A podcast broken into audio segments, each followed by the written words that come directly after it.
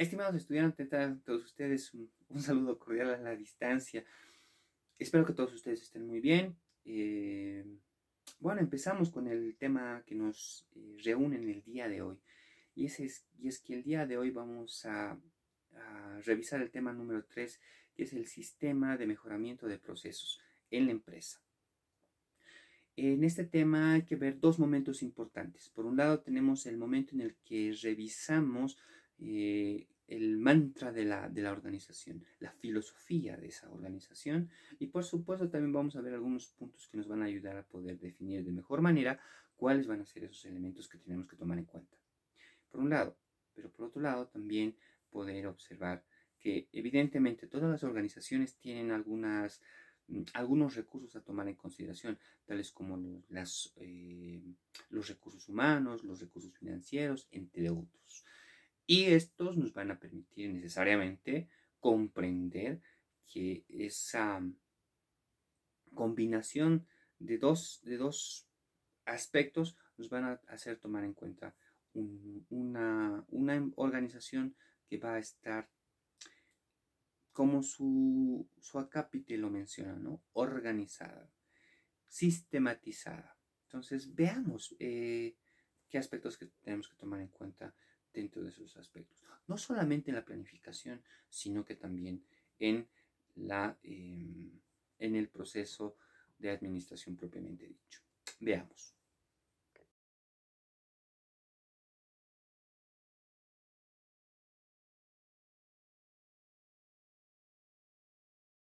Bueno, ahora empecemos con la siguiente parte, bueno, con la primera parte, que comprende el análisis de la evolución de los estudios de mercado.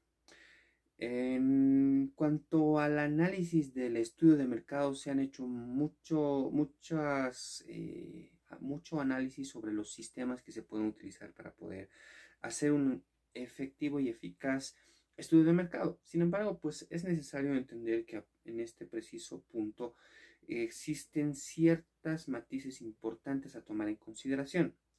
Em, a lo largo de la evolución hemos podido identificar tres etapas. Una primera etapa que se dedica a la revisión cualitativa del mercado.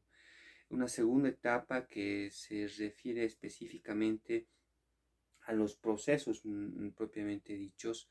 Y finalmente eh, tenemos una última etapa que está específicamente dedicado al análisis de la imagen, de la imagen corporativa como un elemento importantísimo.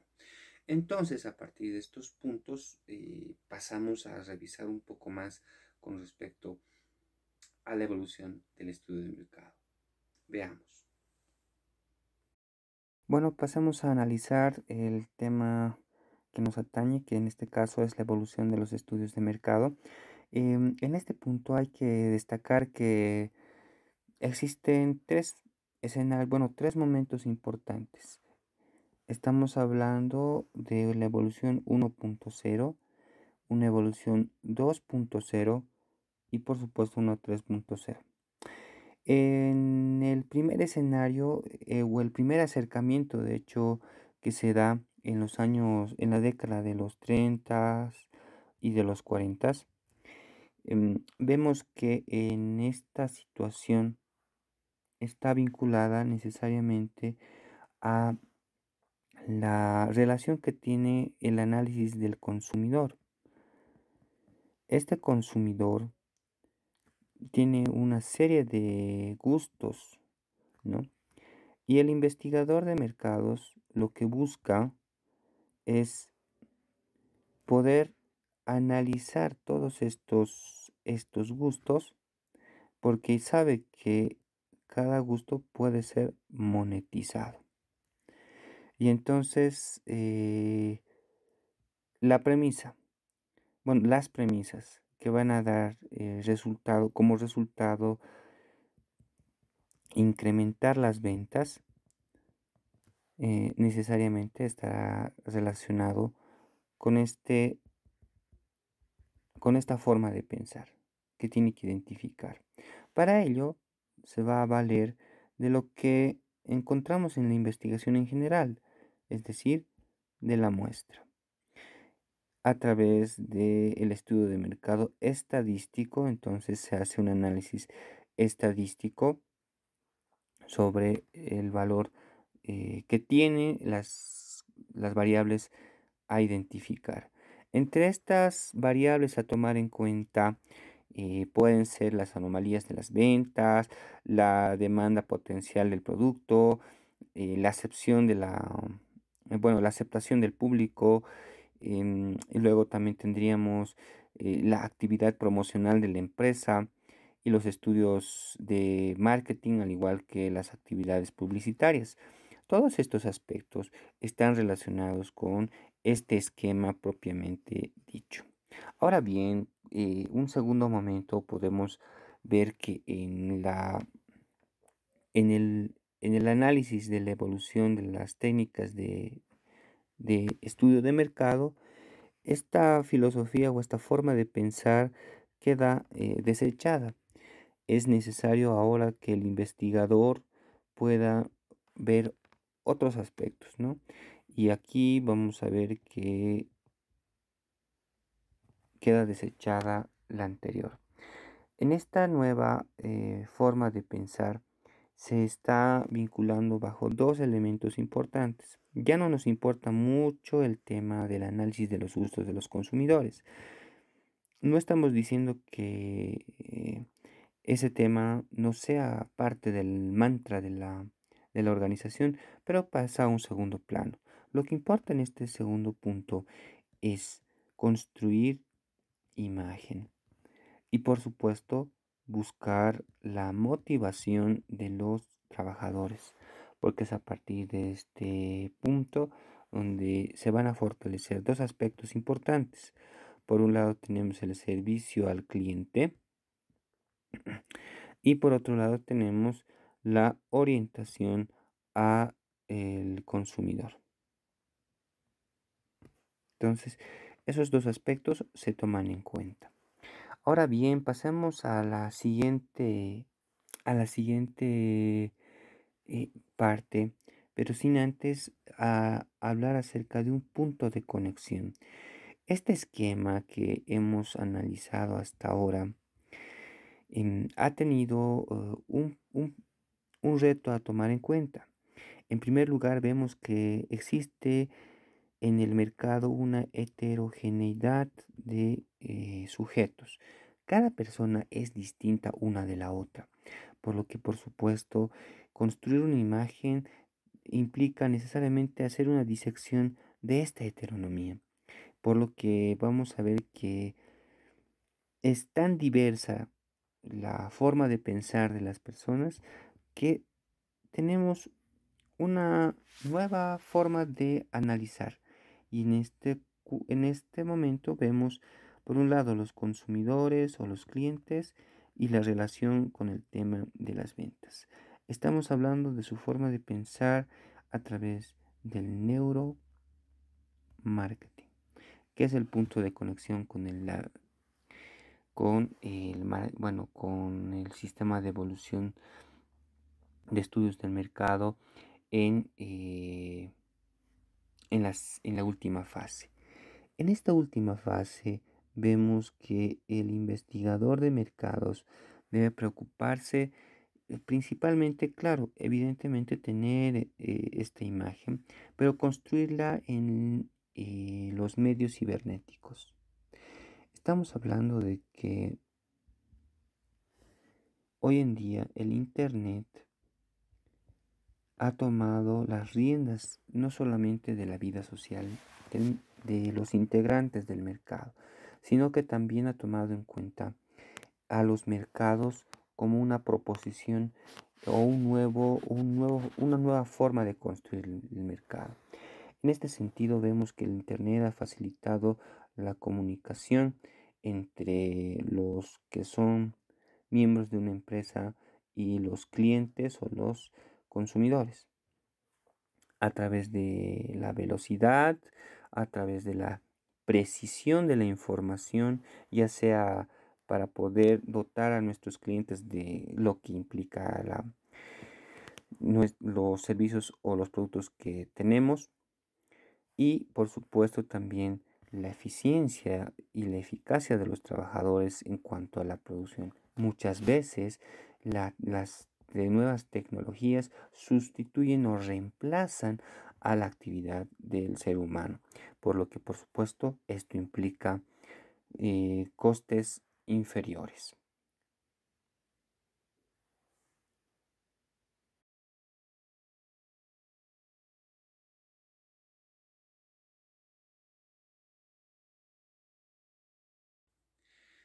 Bueno, ¿qué les ha parecido?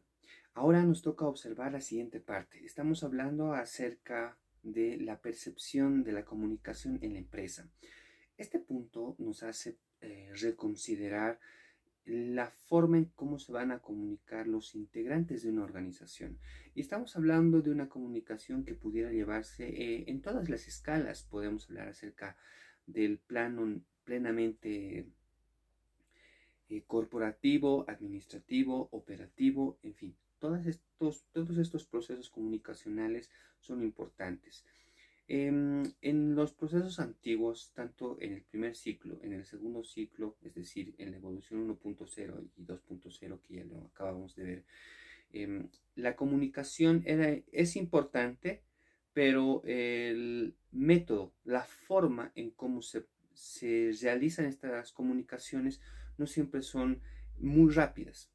En la actualidad contamos con muchísimas herramientas de comunicación que nos permiten necesariamente poder eh, tener un escenario donde podamos tener información de forma inmediata y automática. Esto nos permite necesariamente comprender que estamos en un eh, escenario plenamente eh, distinto a lo que se llevaba en los anteriores escenarios mencionados. Veamos un poco cuál es la composición de los procesos comunicativos y cuál es su importancia dentro de la organización. ¿Está bien? Veamos. Ahora revisemos el punto 2 que es la percepción de la comunicación empresarial. Partimos del esquema del proceso de información. Entendemos que un determinado mensaje es eh, propuesto o emitido por un emisor hacia un receptor y por supuesto este mensaje pasa por los procesos de codificación y la decodificación. Bueno, bajo este esquema vemos que es importante que la comunicación pueda ser desarrollada desde muchos ámbitos. Vemos que el emisor bien podría ser em, el administrador propiamente dicho o por supuesto puede ser también un supervisor que se va a comunicar con los diferentes operarios de la empresa. Pero esta comunicación también puede ser eh, vinculada desde un trabajador o un empleado con los clientes, pero también con los distribuidores. Estas relaciones, por supuesto, deben ser fortalecidas. Entendemos que existen tres tipos tres tipos de comunicación. Tenemos la comunicación visual, tenemos la comunicación vocal y luego tenemos la comunicación verbal. La comunicación visual, como su nombre lo dice, es toda aquella comunicación que se ve. Y generalmente esta está dedicada a poder realizarse de la organización o la empresa con, el, con los miembros del mercado, es decir, los consumidores o los clientes. Entonces, esa relación visual está también relacionada al marketing. Por otro lado, tenemos a la comunicación vocal, que es la comunicación que se establece cuando dos personas hablan. Esta comunicación puede ser desarrollada tanto en el escenario que hemos visto anteriormente, pero también entre un administrador o gerente y los empleados y los trabajadores. Lo importante que hay que destacar dentro de esta comunicación es que partimos del esquema de que hay que tomar en cuenta que muchas veces la comunicación vocal puede ser un poco agresivo, pues puede ser considerada como tal. En tal sentido, hay que ser muy cuidadosos con el uso de este tipo de comunicación con los empleados, pero también con los clientes. Y por supuesto, es necesario revisar algunos procedimientos para poder comunicar determinados, mm, determinada información a los empleados. Finalmente tenemos la comunicación verbal, que no solo, básicamente son las frases utilizadas. Mm, dentro de todas las frases que pudieran existir en, en este escenario o en el otro escenario que hablamos de la relación de la empresa con los clientes, las frases tienen que estar, si van a ser eh, una expresión verbal que va a ser rememorable, o bueno, en este caso hablaríamos de memorable, estaría aportando al mantra de la organización y esto también ayuda a construir la filosofía de la organización. Por supuesto, esta organización, bueno, esta comunicación verbal tendrá que estar estrechamente relacionada con eh, poder construir una serie de expresiones que ayuden a motivar a, la, los miembros de la organización para que por supuesto se pueda construir el mantra y por supuesto por defecto también se pueda construir la filosofía de la organización.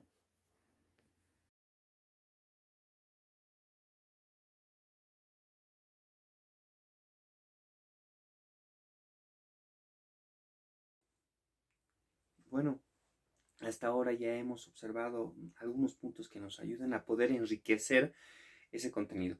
Ahora, em, para el contenido de la empresa consideramos el punto número 3 de nuestro programa que refiere al análisis de el, análisis del valor de la empresa. En este punto hay que eh, revisar eh, que el valor de la empresa puede ser catalogado por muchas variables.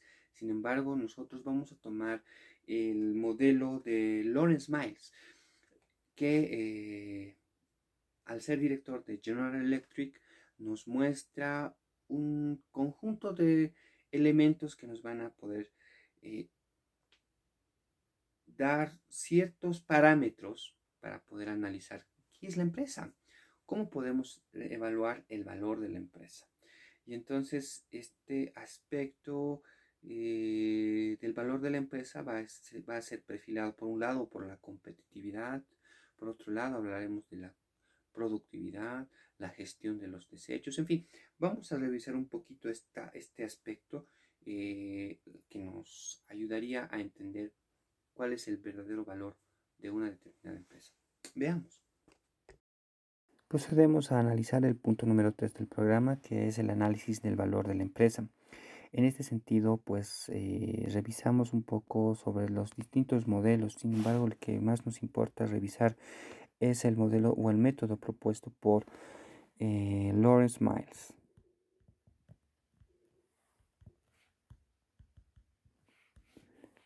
que es el gerente de General Electric.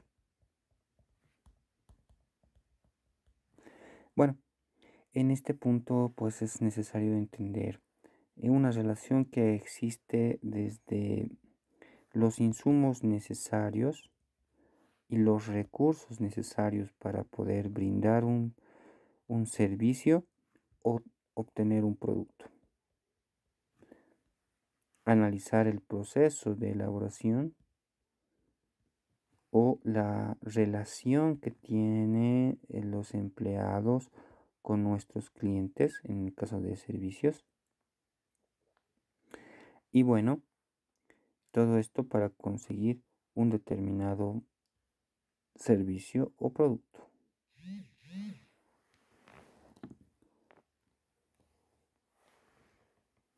Luego tenemos que observar que existe una necesidad por emprender esa relación que tiene la productividad por un lado y la calidad por otro lado. Y dentro de este proceso también hay que revisar la gestión de los desechos en el caso de los productos. Y ese equilibrio de esos elementos nos va a permitir entender que vamos a tener un resultado óptimo.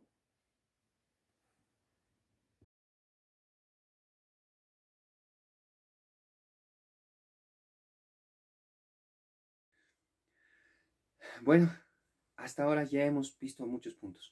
Veamos un siguiente punto que parecía ser apegado a la corriente humanista, que ya lo habíamos visto, o tal vez la neohumanista. Podríamos combinar un poco los conceptos manejados en esos modelos de administración. Em, y por supuesto, en este momento eh, revisamos un escenario en el que nos propone una serie de, de tareas a considerar. El punto número cuatro es la satisfacción del personal y la productividad. En este punto hay que entender algo que es vital. Autores tales como Elton Mayo o Richard Branson en estos tiempos nos hablan acerca de la importancia que tiene el empleado. El empleado es lo más importante dentro de la dentro de, todo de toda la organización. Hasta antes de Richard Branson se creía que el cliente está primero. Y por supuesto el cliente es lo último o lo primero y lo último de toda la organización. La filosofía de la organización, el mantra de la organización está basada necesariamente en eh, el cliente. Sin embargo, por supuesto, esto ha cambiado con el pasar de los tiempos y vemos que ahora en esta nueva era de las organizaciones de 3.0, estamos viendo que la imagen corporativa es importante. Pero analizando, revisando un poco acerca de estos puntos, acerca de la realidad de las empresas, habría que entrar y cavilar o hilar más fino y encontrarnos con el núcleo de esa imagen, quien es el empleado.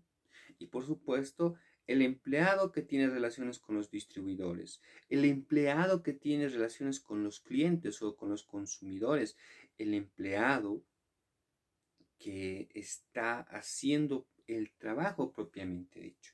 Entonces, nuestra labor gerencial o administrativa está vinculada a revisar este aspecto. Veamos un poco acerca de este detalle. La satisfacción del personal y la productividad está, bueno, ha sido analizada por muchos autores, como había mencionado, Elton Mayo, Richard Branson, etcétera, etcétera. Pero acá hay que tomar en cuenta que parte de una premisa importante es que se tiene que buscar la felicidad o la satisfacción en todo caso de los empleados. Y esto de la satisfacción de los empleados nos va a ayudar a buscar el crecimiento o en todo caso la productividad.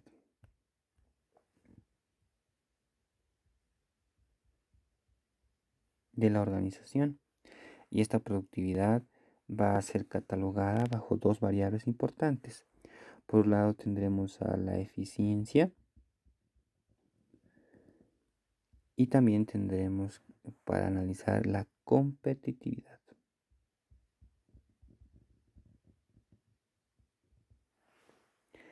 Y la sumatoria de estos dos elementos nos van a hacer ver que solo podemos obtenerlo a través de la satisfacción de ese empleado y vamos a obtener esas variables y por defecto vamos a obtener lo que estamos buscando, la productividad, entendida como el aprovechamiento máximo del tiempo dedicado a las tareas propias de la empresa.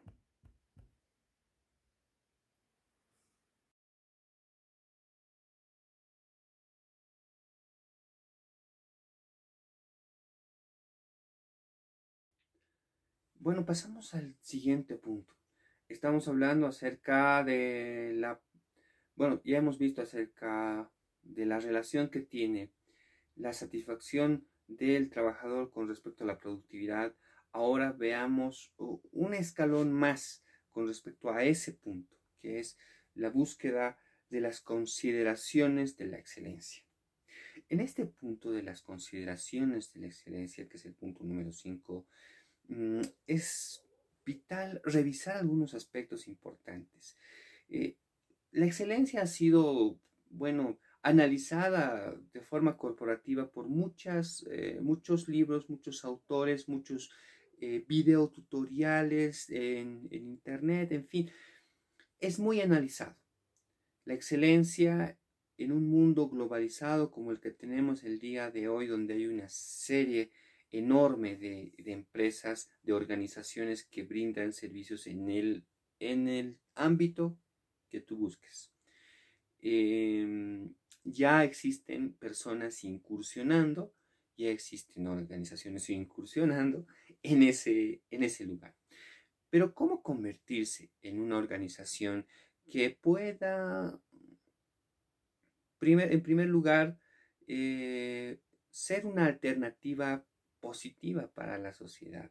Entonces, eh, vamos a ver algunos aspectos que también están relacionados, insisto, con el primer, eh, bueno, con el cuarto punto, que era ese, esa base vinculada a la satisfacción del trabajador. En ese siguiente escalón vamos a observar cómo es que la empresa y puede llegar a convertirse en una organización de excelencia bajo algunos elementos reconsiderados. Obviamente, existe otros elementos más, muy probablemente, pero eh, solo hemos considerado estas. Estamos, por supuesto, prestos a poder analizar otros elementos que pudieran existir. Veamos. Relaciones de la excelencia.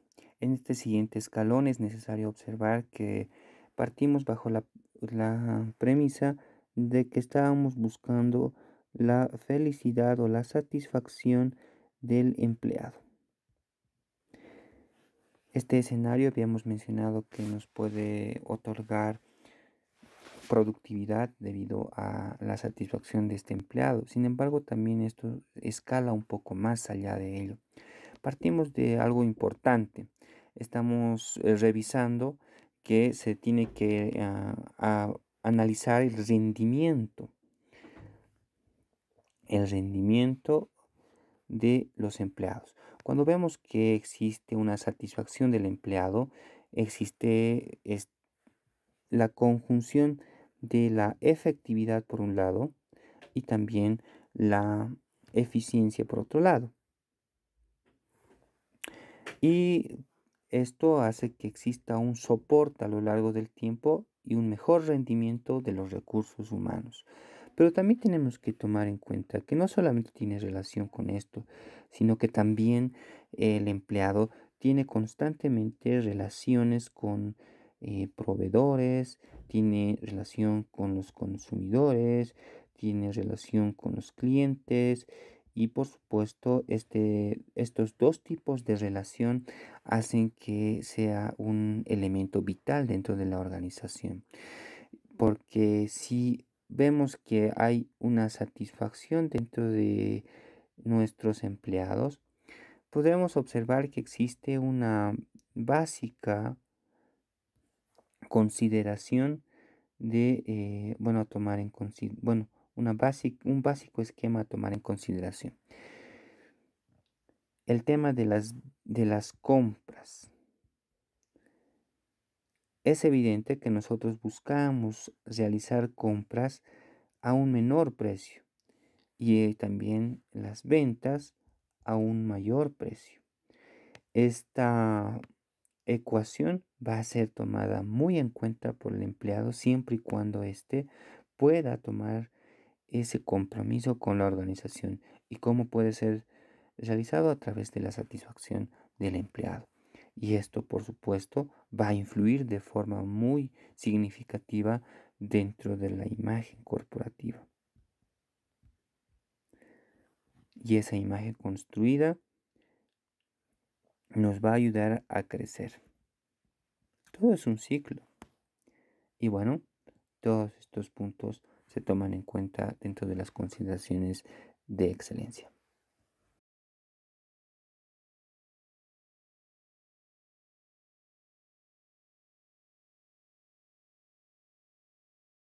Pasamos a revisar también el tema de la, de la bueno, la elaboración correcta de la misión y la visión de una organización.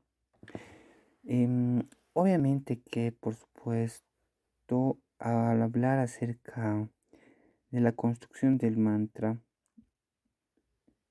y por defecto la filosofía de la empresa, define necesariamente las relaciones que esta organización va a tener con respecto, bueno, la relación que van a tener los accionistas, la relación que van a tener los empleados, los dos tipos de relación que ya hemos visto, la relación que vamos a tener la organización con los clientes, la organización que va a tener relación con el gobierno en términos de política y lo que nos importa con la sociedad en general.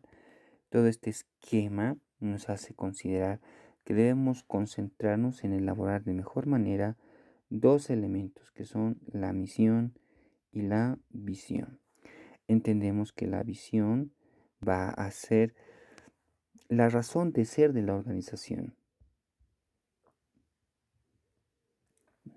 Y finalmente, la visión será el lugar donde queremos llegar, a dónde queremos llegar.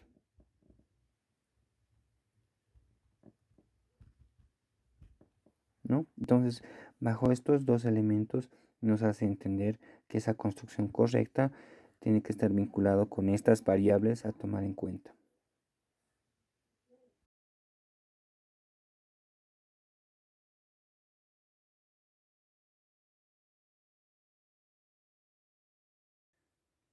Bueno, hasta ahí lo que es la excelencia.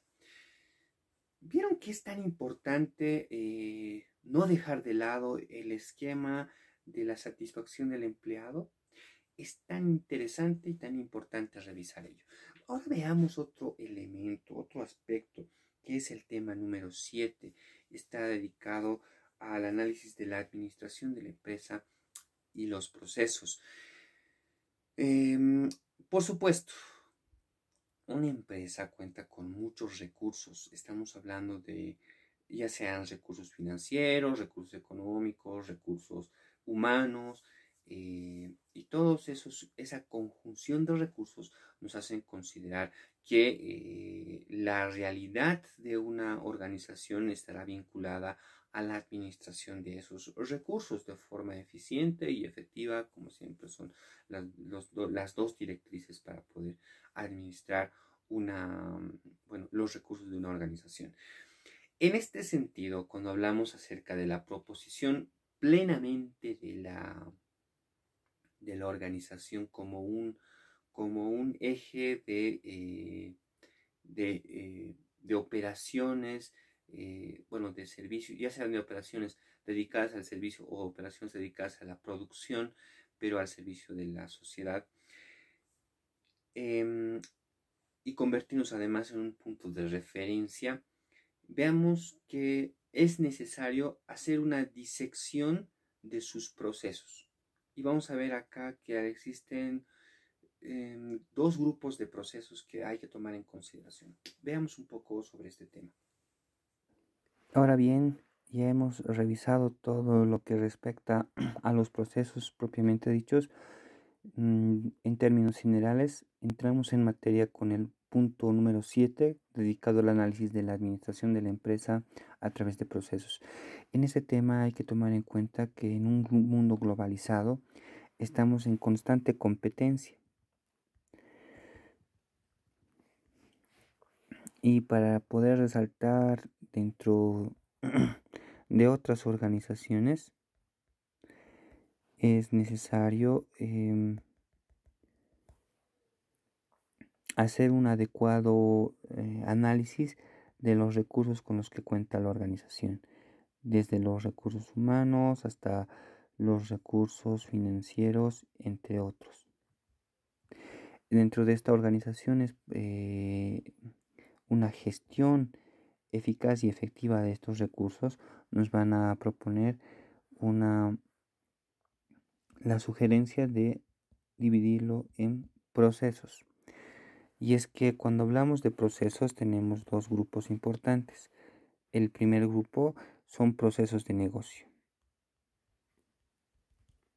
Y el segundo tenemos los procesos de, eh, de soporte.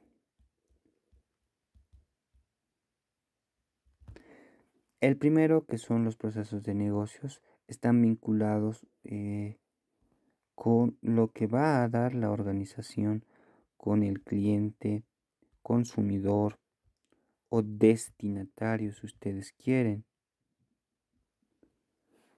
de esta organización.